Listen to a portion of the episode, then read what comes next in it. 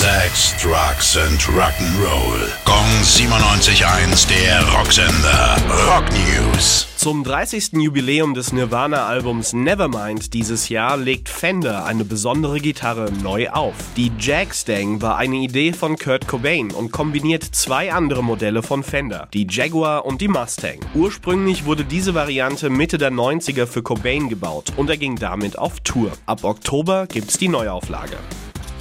Der erste Trailer zu McCartney 321 ist da. In der Serie blickt McCartney selbst gemeinsam mit seinem langjährigen Produzenten Rick Rubin nicht nur auf seine Zeit bei den Beatles zurück. Auch die Geschichte des Rock in den 70ern und vor allem die umfassende Solokarriere von McCartney sind ein Thema. Die Serie hat sechs Folgen und startet nächsten Freitag.